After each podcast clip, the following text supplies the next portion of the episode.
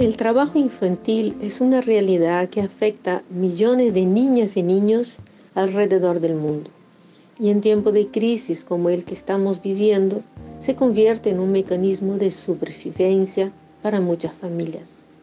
En el marco de la celebración de 12 de junio, Día Mundial contra el Trabajo Infantil, Carlos Eduardo Chávez, abogado y asesor de Contar y Contag, dos organizaciones de trabajadores vinculadas al trabajo rural y la agricultura en Brasil, afiliadas a la UITA, analicen este podcast que traducimos para la REL las implicancias de este flagelo y las consecuencias nefastas de la ausencia del Estado para la erradicación de la explotación infantil. El 12 de junio se celebra el Día Mundial contra el Trabajo Infantil y más que nunca debemos estar atentos a este tema. Datos recientes de la OIT y de UNICEF señalan que luego de 20 años de avances, el número de niños y niñas que trabajan ha aumentado en todo el mundo. Brasil, a pesar de contar con un estatuto del niño y del adolescente y haber generado políticas públicas que ayudaron a la disminución del trabajo infantil, no es una excepción a este problema.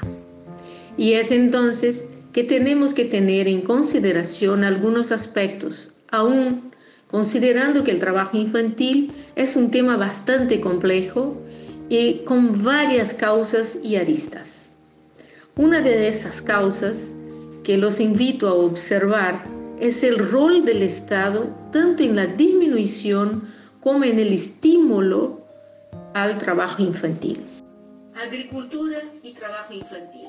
En la agricultura este tema tiene una relevancia aún mayor, primero porque es notorio que la población más vulnerable de Brasil, a pesar que se muestra al mundo como un país que promueve la importancia del agronegocio y de las riquezas que genera la agricultura, es en el campo que habitan las personas más pobres y con mayor vulnerabilidad, entre ellas niños y niñas.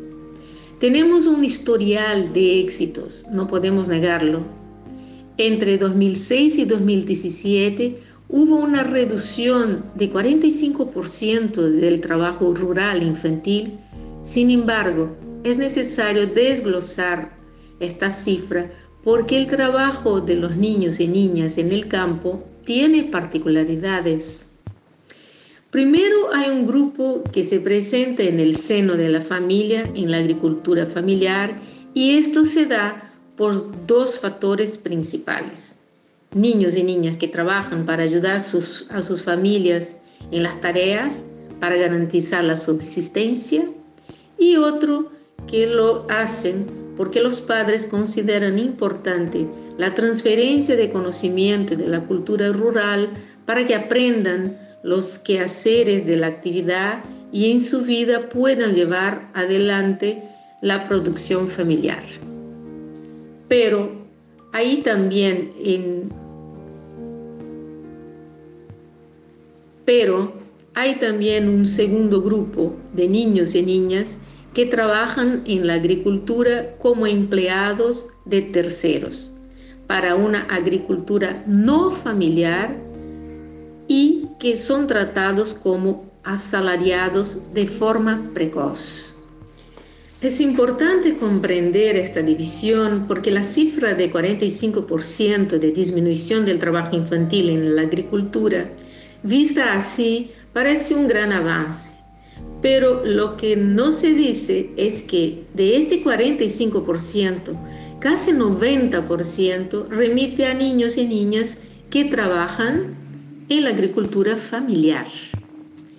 Y que esta disminución tiene una relación directa al periodo comprendido entre 2006 y 2017, donde las políticas públicas de protección social y distribución de renta del gobierno fueron enfocadas en la agricultura familiar y permitieron un mayor desarrollo de la actividad que tuvo por primera vez acceso a créditos especiales, recibió subsidios eh, como el Bolsa Familia, que permitieron que más niños y niñas pudieran ir a la escuela y la agricultura familiar gozó de muchas oportunidades y permitió que muchas familias pudieran liberar a los niños de un trabajo precoz.